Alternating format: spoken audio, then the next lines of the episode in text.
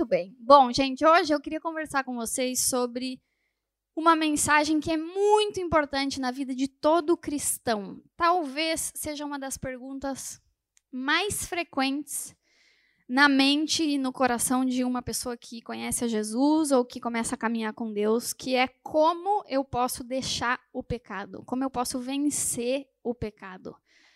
Se eu preciso deixar o pecado e como a Bíblia nos ensina a deixar o pecado. Muita gente às vezes tenta num esforço próprio, reconhece alguma má atitude, alguma coisa no seu coração que está errada, que você sabe que aos olhos de Deus aquilo não tá bom, que você precisa mudar e você fica fazendo um esforço tremendo para conseguir deixar aquilo e você vai se frustrando porque você não consegue vencer aquilo. Aí você fala que ser crente não é para mim, não dá certo, eu sou uma pessoa que nunca vou conseguir deixar de ser um pecador e você desiste de caminhar com Deus, mas a Bíblia, ela nos ensina um caminho e ela nos ensina uma saída de como Deus vai nos santificar, porque o Espírito Santo é aquele que vai remover o pecado da nossa vida e essa manhã eu queria conversar um pouquinho com vocês sobre isso. Sabe que uma vez eu decidi que eu queria cortar o cabelo, mas que eu queria cortar tipo radical. Então, eu, o Rodolfo sempre gostou de cabelo comprido, sempre. Eu casei de cabelo comprido, toda a vida de cabelo comprido. Falei, agora eu vou radicalizar, eu vou ficar de cabelo curto. Comecei a pesquisar na internet, cortes de cabelo. Daí você vê, o problema é que você sempre vê os cortes de cabelo nas modelos, né? E as modelos não têm o rosto igual ao seu. Então, tá modelo lá com o rosto comprido, por exemplo, você tem um rosto redondo, você vê aquele corte, você fala, vai ficar maravilhoso. Você corta, fica um troço, fala, meu Deus do céu, não foi isso que eu pedi para o cabeleireiro fazer. Aí eu comecei a ver um monte de foto, comecei a ver foto de é, tingir o cabelo, e luzes no cabelo, e corte de cabelo, e fiz. E eu pedi, o Rodolfo trabalha no Photoshop, né? Aí eu pedi para ele fazer montagem com o meu rosto. Falei, pô, nada melhor, pega meu rosto, pega os cortes de cabelo, faz. Pedi para ele fazer umas três versões para eu escolher. Fiquei, gente, mas eu fiquei tipo um mês. Como que eu vou mudar esse cabelo? Como que eu vou fazer esse cabelo? Corto, não corto, mais curto, menos curto. Fui no salão, marquei. O Rodolfo falou: quando que você vai cortar esse cabelo que você tá? Vou sábado. Fui sábado. Cheguei lá, não tive coragem. Cortei as pontas. Na verdade, para não dizer que eu só cortei as pontas, eu repiquei. Que é muito diferente de ter um cabelo cortado reto. Eu dei uma repicada e cortei as pontas. Voltei para casa. O Rodolfo me olhou e falou: Ué, você não ia no salão? Falei: Eu fui. Falou, mas depois de todo aquele coisa de montagem de fotos, de você cortou as pontas. Tipo assim, não mudou nada, amor. Eu falei, sério? Não, não mudou nada. Não dá para dizer que você cortou o cabelo. E sabe que às vezes algumas pessoas lidam com o pecado desse jeito. A Bíblia, quando ela fala sobre uma conversão, sobre a gente se tornar um cristão, ela fala que a evidência da nossa conversão, a evidência de que a gente conheceu Jesus é uma mudança radical das nossas atitudes. Não é um cortar as pontas. Não é que as pessoas vão nos ver e dizer: Eu acho, talvez, que a Thaís fez alguma coisa diferente no cabelo. Não, não, não. É aquela mudança radical que as pessoas te olham e falam: Nossa, não te reconheci. Juro, eu te vi de lado, eu não te reconheci. Eu achei que você. De tão diferente que você ficou. Isso é o poder do Evangelho. O Evangelho e a presença do Espírito Santo, a presença de Deus, quando entram na nossa vida, a mudança que Deus quer fazer nas nossas atitudes e no nosso caráter, não é só um repicado, não é só um cortar as pontas, é uma mudança de atitude completa. Teve uma outra vez, muitos anos depois, isso faz pouco tempo, que eu não queria cortar o cabelo curto. Eu fui no cabeleireiro só para cortar as pontas, de verdade, essa vez. E eu cheguei, era uma amiga minha que era cabeleireira, e eu cheguei lá e falei, é, eu só queria cortar as pontas, para não dizer que é só as pontas, eu queria cortar no ombro. Meu cabelo era mais ou menos do tamanho que está agora, eu falei, no ombro. Gente, ela cortou mas ela cortou o cabelo mais curto da minha existência. Ela cortou na orelha o cabelo. Ela foi subindo, foi subindo, foi subindo, foi subindo. Ela falou: Ah, você é pequenininha, você vai ficar bem de cabelo curtinho. Quando eu saí, esse dia, quando eu saí do salão, eu cheguei em casa. Eu morava aqui em Buenos Aires já. Eu abri a porta de casa, o Rodolfo olhou para mim e falou: Oi, João. Que raiva, que bronca! Eu falei, ele ficou um mês me chamando de João. Eu acordava e falava, ô oh, João, você tá em casa? Falou, amor, que isso? Você cortou o cabelo de homem, muito curto. Essa, esse nível de mudança e de transformação com relação ao pecado é o que o Espírito Santo quer fazer na nossa vida. Não é uma coisa que você vai dizer, pô, eu tô três anos caminhando com Deus, eu tô vindo na igreja, e tipo assim, algumas pessoas elas olham e falam assim, ah, tem alguma coisa diferente na vida da Brenda, tem alguma coisa diferente na vida da Nai. Não. É uma transformação tal que as pessoas que nos conhecem vão olhar pra gente e dizer, não te reconheci. Cara, eu te derrubei aqui as coisas, você nem explodiu, você não gritou, você não tá estressada, você não tá com medo, você não tá. O que aconteceu? Você mudou. Essa transformação é que o Espírito Santo quer produzir na nossa vida. E tem um versículo na Bíblia que eu queria ler com vocês, que eu coloquei aqui, que está em Mateus 7, 21, que diz o seguinte: Nem todo aquele que me diz Senhor, Senhor entrará no reino dos céus, mas apenas aquele que faz a vontade do meu Pai que está nos céus. Muitos me dirão naquele dia: Senhor, mas nós não profetizamos no teu nome? No teu nome nós não expulsamos demônios e não realizamos milagres? Então eu lhes direi claramente: nunca os conheci. Afastem-se de mim, vocês que praticam o mal. Esse é um dos versículos da Bíblia que mais me dá temor, que mais me dá pânico. E eu vou explicar para vocês por quê. A Bíblia está dizendo que quando Jesus voltar e a gente nos encontrar com Ele, vão ter pessoas que vão estar diante da presença de Deus que elas vão ter a certeza absoluta da salvação delas. Elas vão estar seguríssimas que elas vão para o céu, que elas estão salvas, que elas são cristãs. Tanta certeza elas vão ter que a Bíblia diz que quando é, elas chegarem lá e Bíblia, Jesus disse: Olha, vocês não vão entrar aqui, eu não conheço vocês. Elas vão dizer: Mas, Senhor, se a gente ministrava, se a gente profetizava, se a gente impunha as mãos sobre as pessoas e os demônios saíam, como que a gente pode não estar tá salvo? E eu leio esse versículo e me dá um certo pânico, porque eu penso assim, cara, se a pessoa que está longe da vontade de Deus, que não está cumprindo a vontade de Deus, a ponto de não estar salva e não poder entrar no reino dos céus, ela não sabe, ela não tem a consciência disso ela realmente acha que ela está sendo usada por Deus e que tudo que ela está manifestando vem da presença de Deus, como a gente sabe que a gente não é essa pessoa? Entendeu? Como que eu sei? Como eu posso ter a segurança, a certeza de que eu não sou essa pessoa que vou chegar lá e dizer: Jesus, te servi, te amei, cuidei da igreja, ministrei, fui fiel. E Deus vai dizer: Te conheço? Não. E a resposta, a gente já vai ler alguns outros versículos que falam sobre isso, mas a resposta é a seguinte: existe uma maneira que a gente pode saber se a gente é um convertido ou se a gente é um simpatizante. Eu criei esse termo não está na Bíblia, gente. Eu criei esse termo, mas existe uma classe de pessoas que são simpatizantes do evangelho. Eu vou explicar para vocês o que, que, é isso. É uma pessoa que crê em Jesus. Ela diz: "Pô, eu ouvi que Jesus, ele é o filho de Deus, ele veio para a terra, morreu na cruz para me salvar dos meus pecados. Eu acredito nisso. Eu acredito. E é uma pessoa que inclusive muito provavelmente venha na igreja. Venha na igreja, ela conheça a Bíblia e ela acha que ela está convertida. Ela acha que ela recebeu Jesus porque ela um dia fez uma oração, entregando a vida dela para Jesus, ela repetiu a oração, falaram para ela que ela ia para o céu, então é isso. E ela acredita no que está escrito aqui. Talvez tenha uma outra coisa que ela fale, hum, isso aqui me parece um pouco assim legalista, um pouco demais, mas sim, eu acredito na Bíblia, eu acredito em Jesus e eu fiz a oração. Então eu vou para o céu. Isso é um simpatizante do evangelho. Agora eu vou dizer para vocês o que é um convertido. O convertido, ele da mesma maneira ouviu que Jesus é o Filho de Deus, que morreu numa cruz para salvar os seus pecados.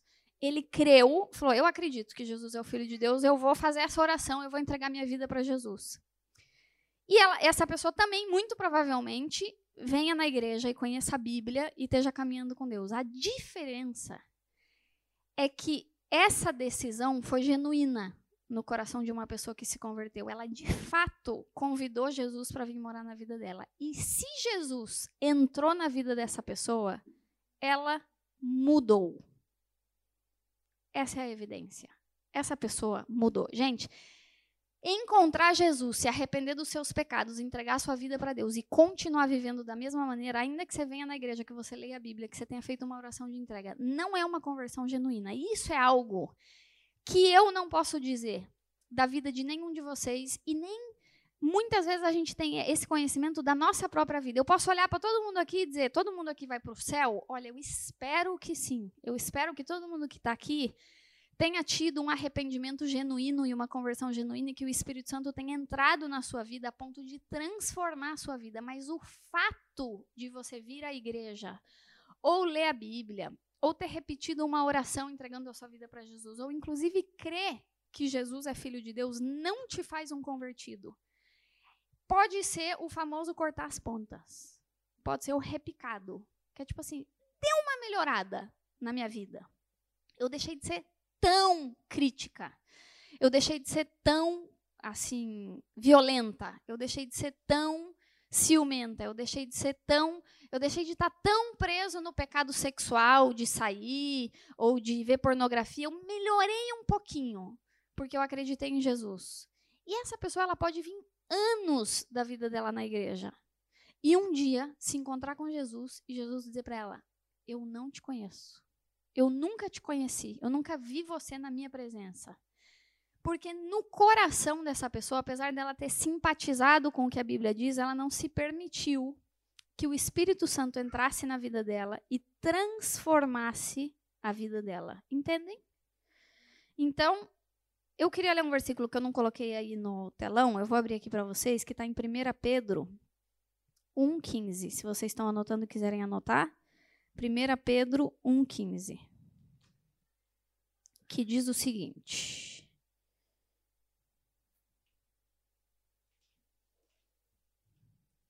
Um minuto, tenham paciência.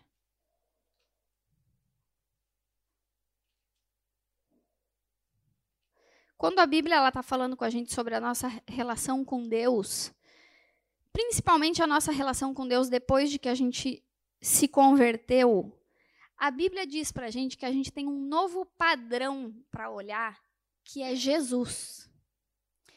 Por que, que muitos cristãos eles têm dificuldade de deixar o pecado, de abandonar o pecado, de realmente mudar o caráter deles, de ser transformado? Porque o padrão deles é outra pessoa.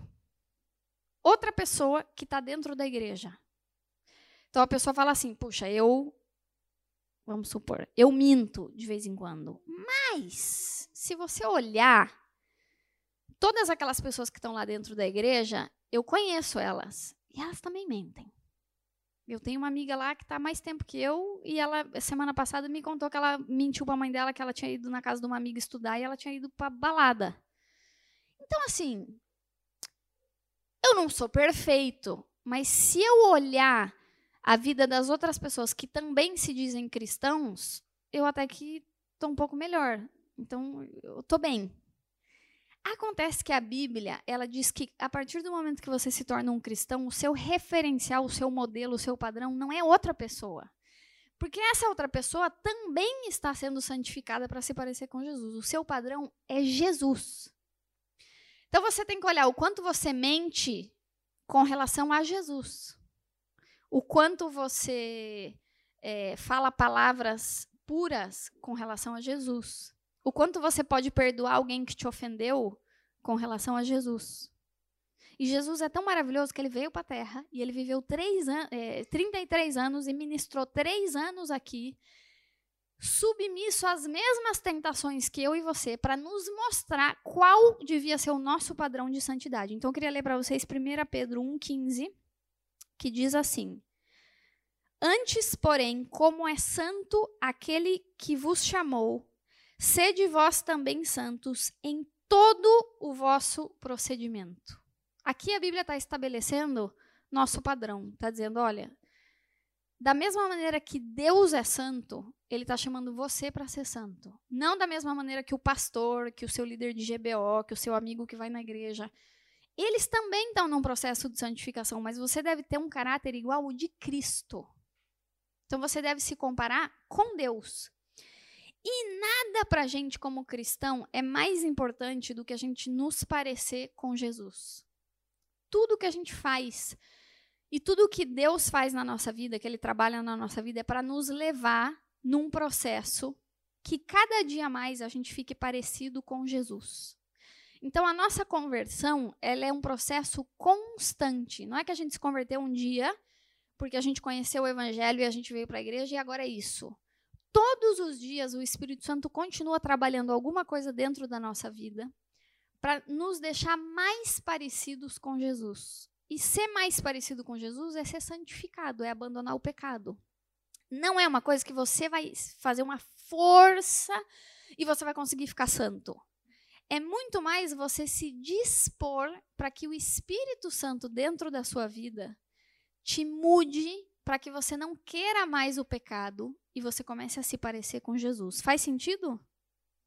Sempre que Deus mostrar um pecado para você na sua vida, que ele, ele trouxer luz sobre a sua vida e ele te mostrar que tem uma atitude sua que está ruim, ele não vai fazer isso para você se sentir culpado. A culpa não é um sentimento produzido por Deus. Às vezes as pessoas ligam a palavra culpa com igreja, né? Culpa com Bíblia. Tipo, se eu conhecer a Bíblia, se eu for na igreja, eu vou me sentir culpado. Nada está mais longe da verdade, porque a Bíblia diz que Deus, ele já venceu a culpa e a condenação. Que quando ele mostra um pecado para gente, uma atitude, uma motivação, alguma coisa no nosso coração que não está de acordo com a palavra dele, ele faz isso para nos transformar, não para nos condenar. Então Deus não quer que você sinta culpa. Puxa, hoje eu fui na igreja, eu vi o pecado, aí eu vi que tem esse pecado que eu ainda estou praticando e eu saí assim, nossa, estou super baconeado, estou borocochô. Essa foi bem brasileira tô no chão, tô. Não, o Espírito Santo ele mostra para dizer, olha, tem isso aqui na sua vida e sabe o que, que eu vou fazer? Eu vou mudar você. Você é uma pessoa impaciente, eu vou fazer de você uma pessoa paciente. Você é uma pessoa crítica, eu vou fazer de você uma pessoa que elogia. Você é uma pessoa fofoqueira, eu vou mudar suas palavras e vou fazer de você uma pessoa que sabe guardar segredo e abençoar os outros. Você está preso com um pecado sexual, com pornografia, com masturbação, com sexo, com impureza, eu vou mudar sua mente. Eu vou mudar seus desejos, eu vou mudar seu coração. É por isso que Deus mostra o nosso pecado. Não é para dizer, tá vendo como você é feio? Agora tá bem culpado, tá bem pesado, então vai para casa pensar sobre o que você fez. Pai e mãe às vezes faz isso, né? Vem aqui, olha que igual a gente faz com um cachorrinho. Quem fez isso? O cachorrinho fica está vendo? Aí você bate no cachorrinho disciplina e fala, agora vai para o canto. Refletir sobre o que você fez. O cachorrinho fica lá.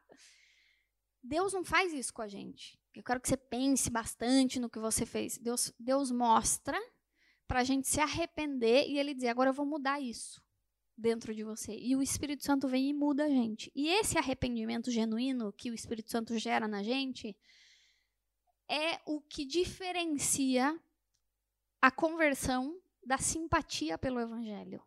A gente vai estar tá convertido quando a gente permitir o Espírito Santo transformar o nosso caráter. A gente precisa olhar o nosso coração, as nossas atitudes, nossos pensamentos hoje e um ano atrás e dizer: eu estou mais parecido com Jesus. Se a gente diz, pô, eu estou indo mais na igreja, mas eu estou igual. Então a gente não está num processo de conversão, a gente não está num processo de santificação, a gente só está simpatizando. E Deus nos livre da gente só simpatizar, porque a gente vai chegar no céu desse jeito e ele vai dizer: Nunca conheci você. E tem um outro versículo que também está no, no, no, livro de Mateus, no capítulo 13, que diz o seguinte: Entrem pela porta estreita, pois larga é a porta e amplo o caminho que leva à perdição, e são muitos os que entram por ela. Mas como é estreita a porta e apertado o caminho que leva à vida, são poucos os que a encontram. Olha que coisa interessante. A Bíblia diz que a porta que leva à salvação, ela é estreita. Mas ela não diz só que a porta é estreita. Ela diz que o caminho é estreito. Então, às vezes a gente pensa, pô, vou ter que passar pela porta lá, vou ter que me arrepender, chorar. Mas daí, uma vez que eu entrei, uh, está entrado. Aí o caminho é só festa. Não, a Bíblia diz a porta é estreita e o caminho, ele também é estreito.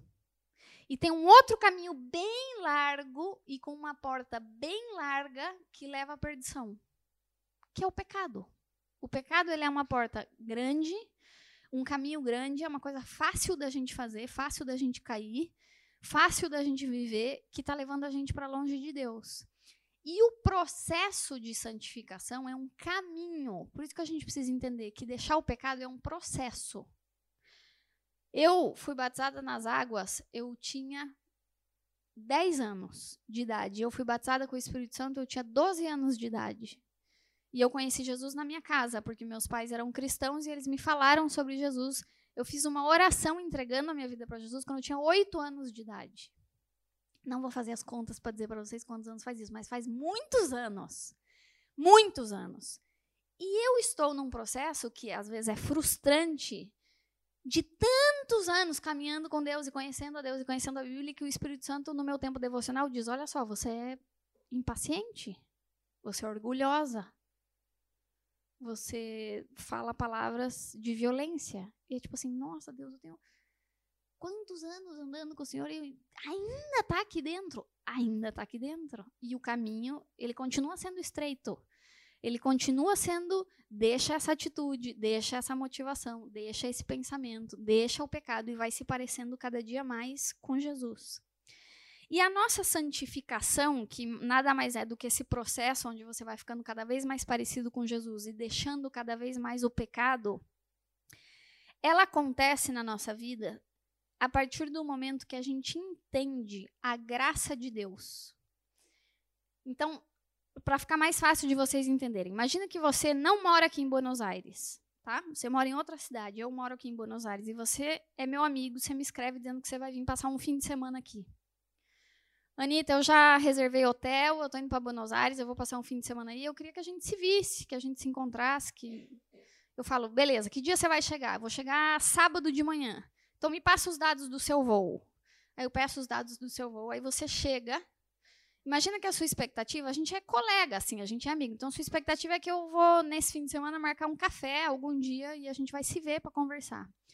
Quando você chega lá no aeroporto, eu tô lá para te buscar te recebo, pego suas malas, coloco no meu carro, falo, vim de carro te buscar, não, Ezeis é muito longe, você ia gastar muito dinheiro, fica tranquilo. Qual é seu hotel? Você me fala o hotel onde você está hospedado, eu levo você até o hotel, desço as suas malas lá no hotel, faço o check-in junto com você para ver se deu tudo certo. A hora que eu vejo que você entrou lá no quarto e você já está bem hospedado, eu falo, ó, venho te buscar para o almoço. A gente vai almoçar. O que, que você quer almoçar? Vou te levar para comer um assado argentino, melhor assado. Você sobe lá, toma seu banho, descansa. No horário que a gente combinou, eu tô lá no hotel. Pego você, levo você para almoçar.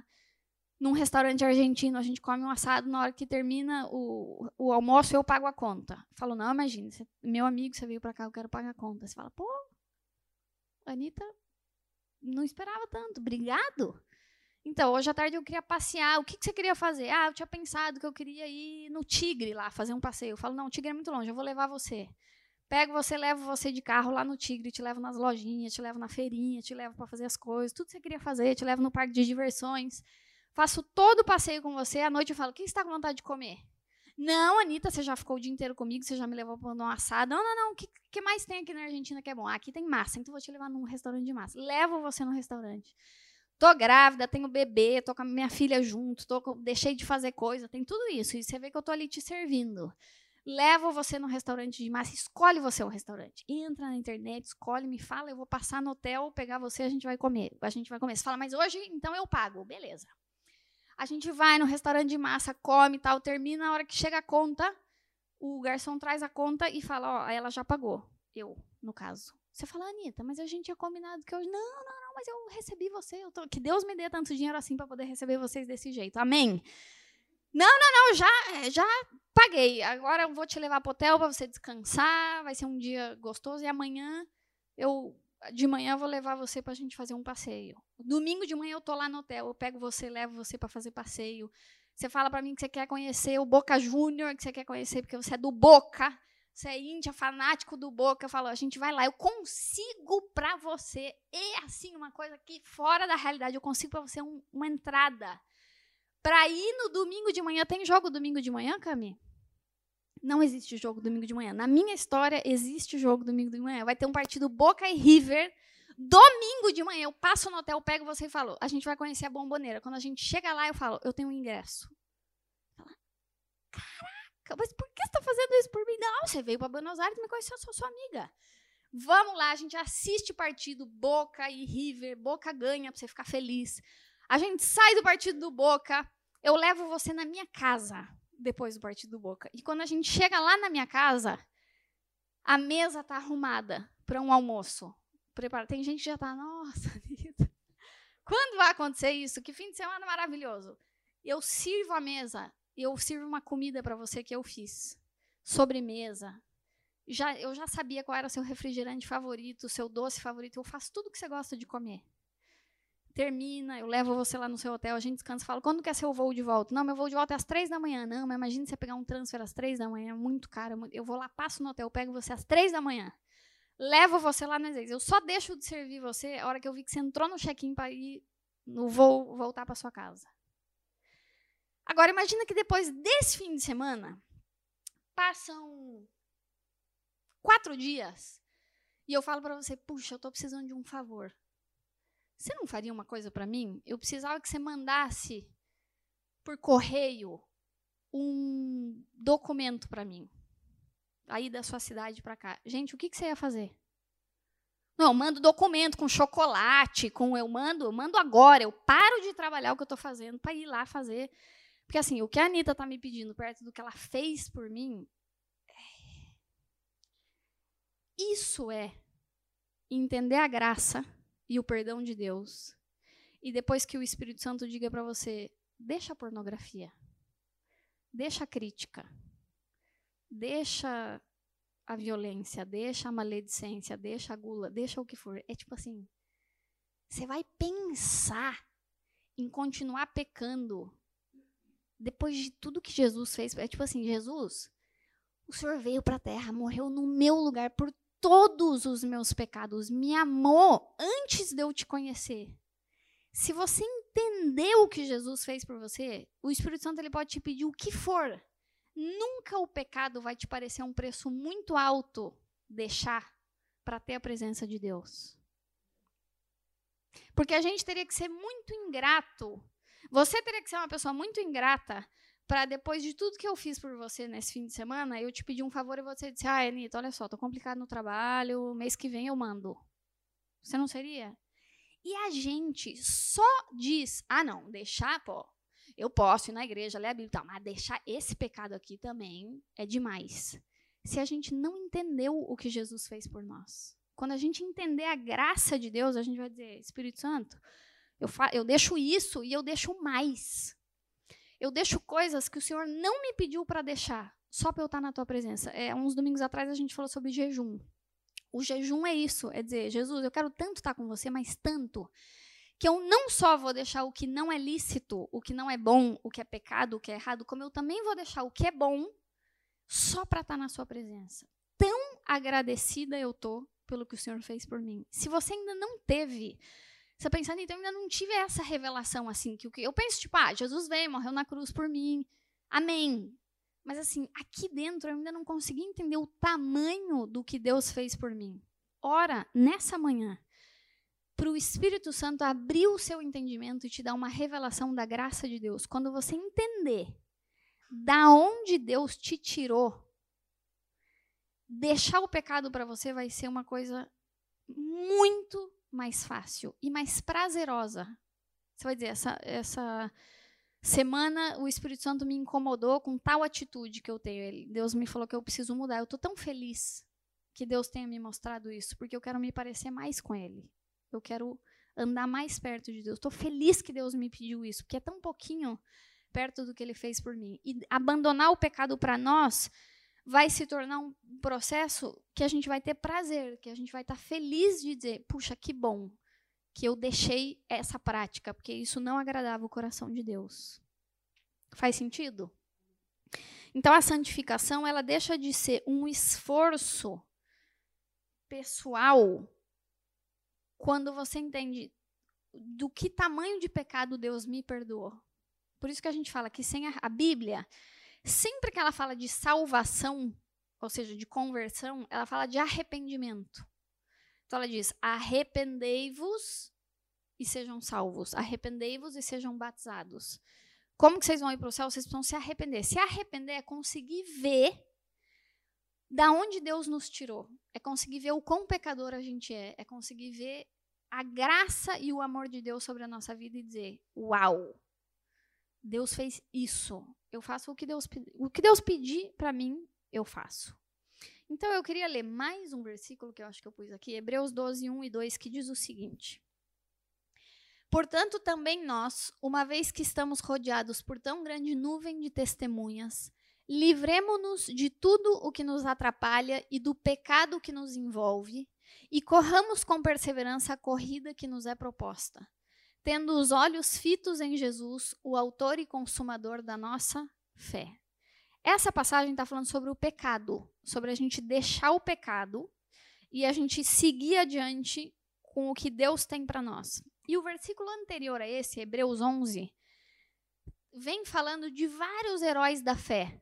Fala de Abraão, fala de Moisés, fala de Davi, fala de Esther, fala de vários, várias pessoas que conseguiram escolher fazer a vontade de Deus em lugar de pecar.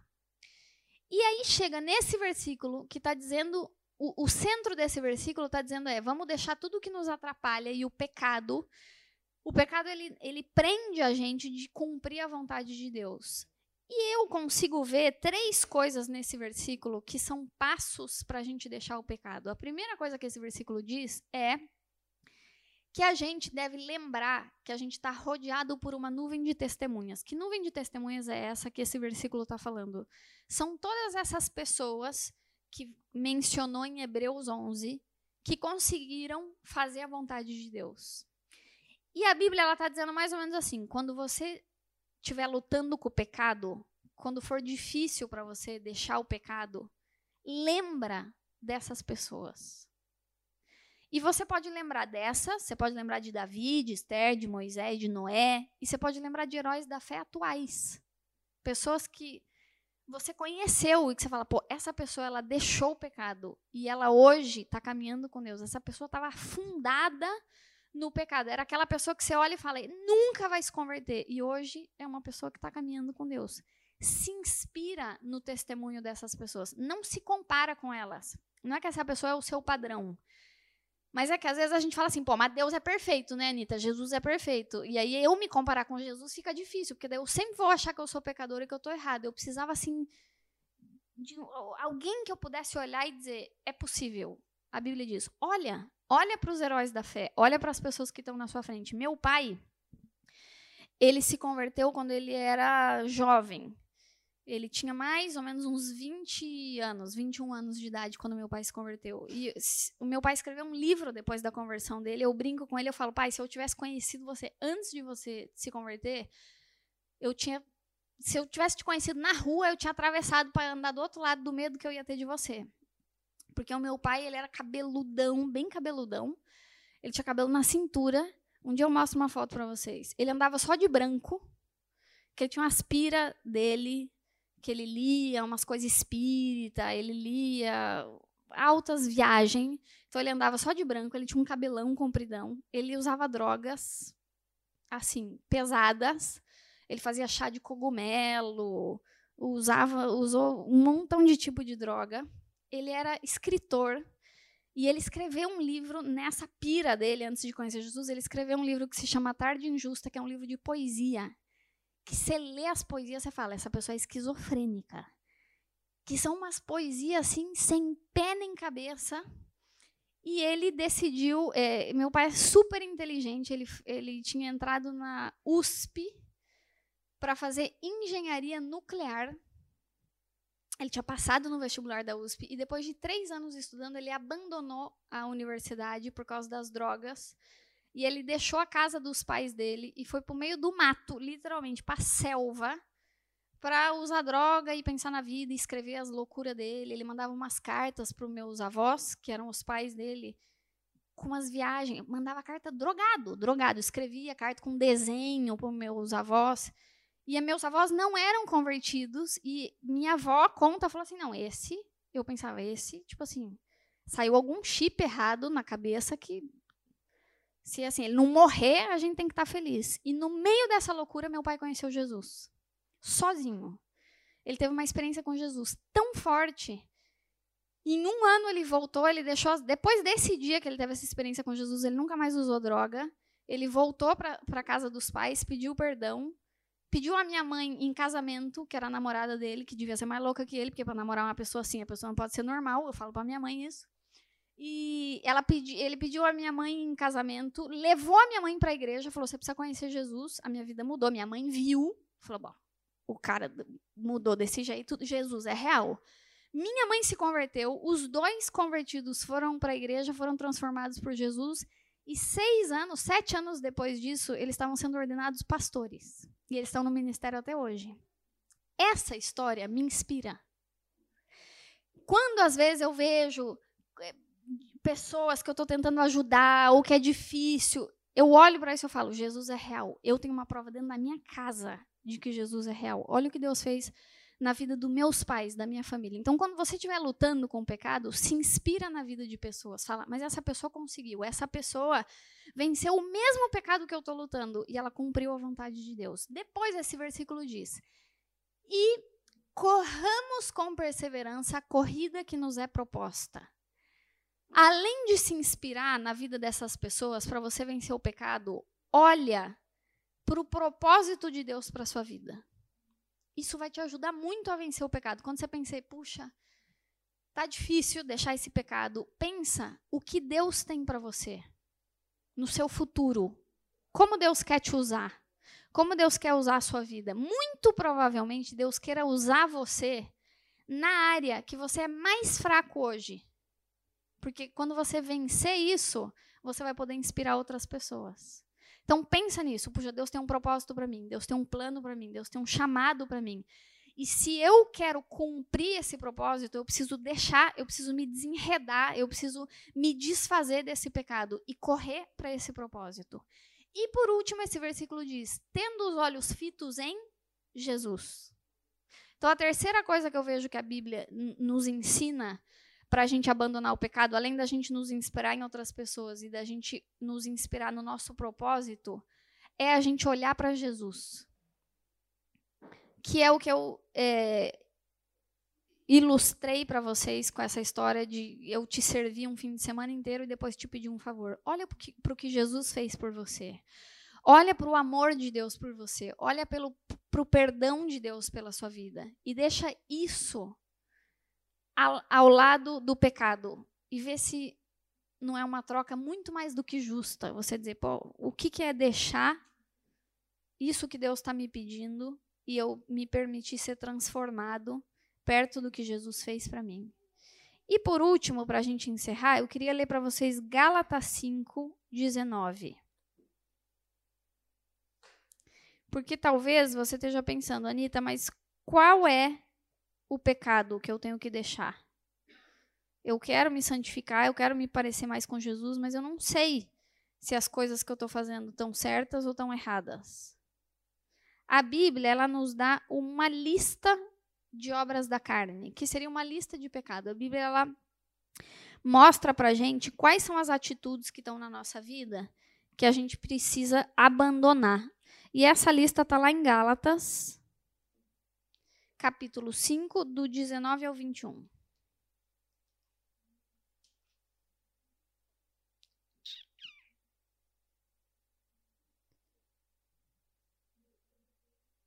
Aqui.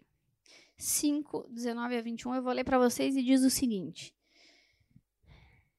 As obras da carne são conhecidas e são essas: a prostituição, a impureza, a libertinagem, a idolatria, feitiçaria, inimizade, ciúmes, iras, brigas, dissensões, facções, invejas, bebedices, orgias e todas as coisas semelhantes a essas, acerca das quais eu vos declaro, como já vos preveni, que quem comete tais coisas não herdará o reino de Deus.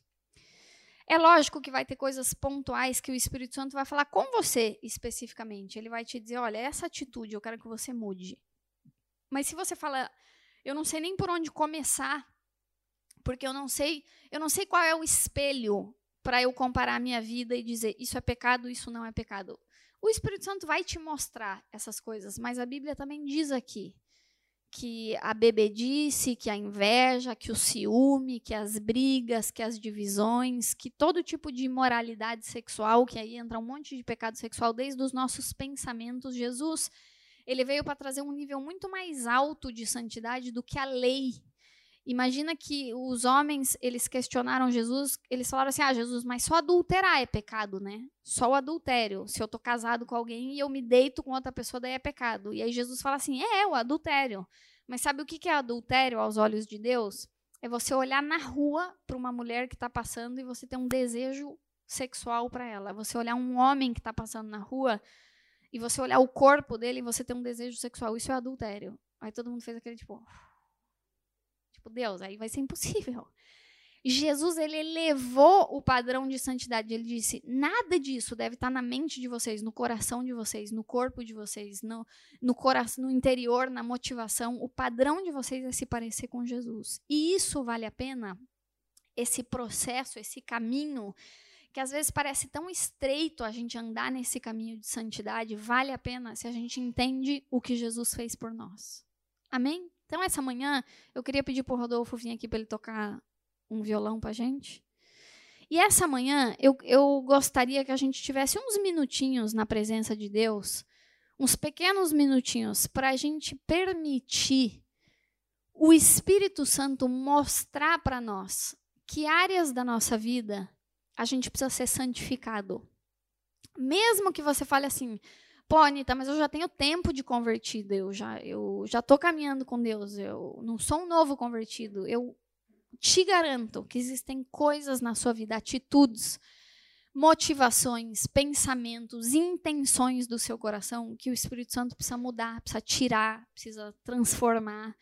E essa manhã o meu desejo é que a gente dê ao Espírito Santo um espaço que a gente dê para Ele um tempo para que Ele sonde o nosso coração e que Ele nos mostre que áreas são essas. E principalmente, mais do que nos mostrar isso, que o Espírito Santo nos ajude a entender nessa manhã o que Jesus fez por nós.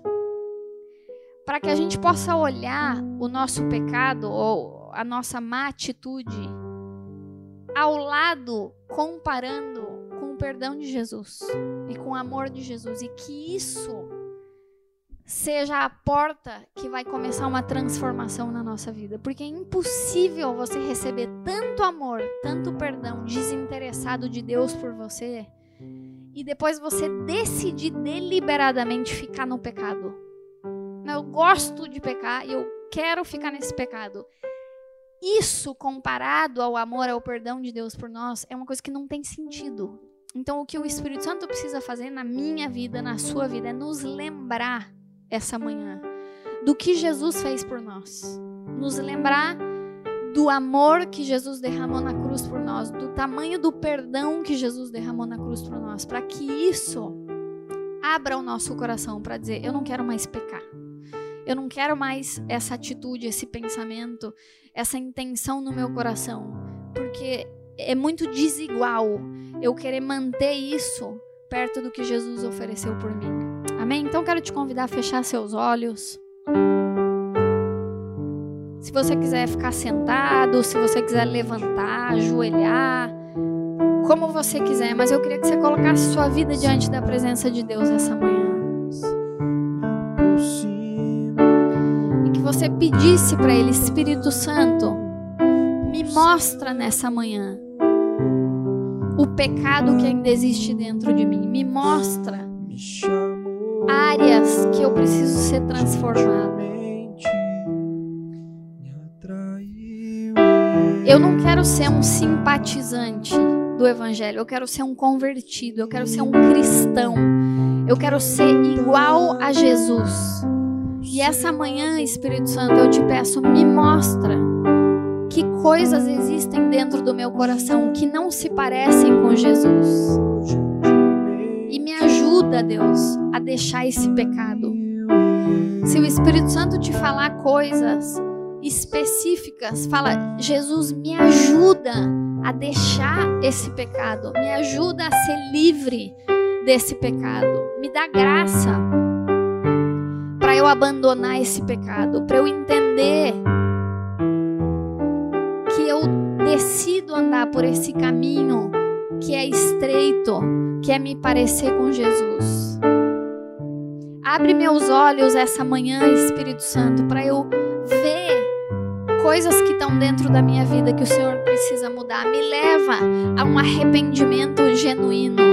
Me leva, Deus, não a ter culpa, não a ter condenação, mas a ter arrependimento, Deus, a sentir tristeza, Deus, por pecar contra o Senhor. Sentir tristeza por entristecer o teu Espírito Santo quando eu estou pecando. Pede para Ele essa manhã, fala, me santifica. Espírito Santo, me santifica. Me faz parecido com Jesus.